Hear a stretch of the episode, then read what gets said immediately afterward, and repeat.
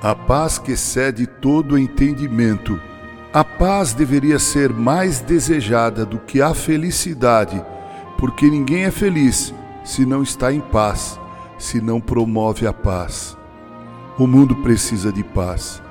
Alguém certa vez já disse que em 35 séculos, 3.500 anos, o mundo só teve 268 anos sem guerras.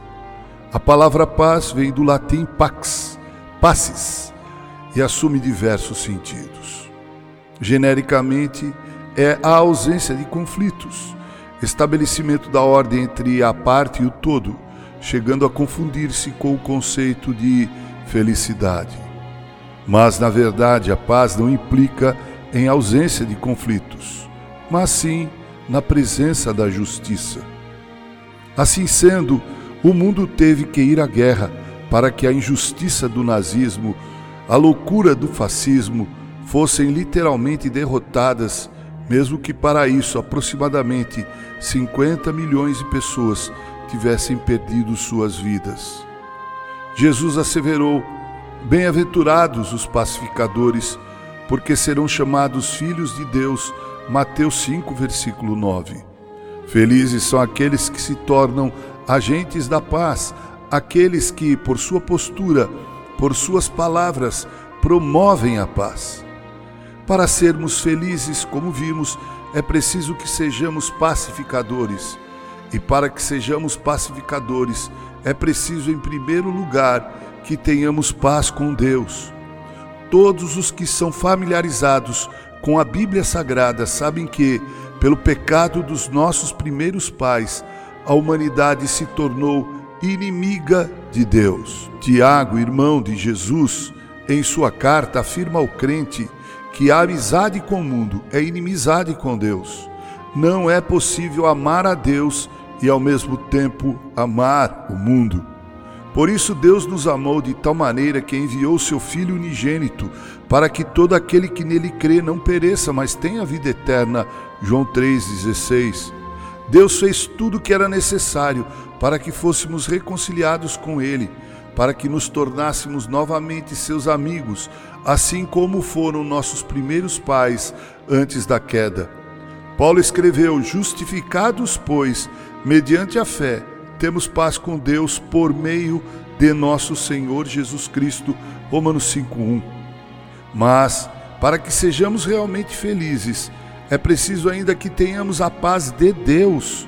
A paz de Deus é aquela disposição de mente e de atitude que nos permite andar de ombros erguidos, com os corações jubilosos, sabedores de quem e do que somos, e que nossa comunhão com Deus foi restabelecida e que foi Jesus quem tornou tudo isso possível. Paulo diz na carta aos Filipenses: E a paz de Deus, que excede todo entendimento, guardará o vosso coração e a vossa mente em Cristo Jesus. Sem essa convicção arder em nossos corações, não podemos afirmar que temos a paz de Deus. E essa paz é importante porque com ela temos a paz com o nosso próximo.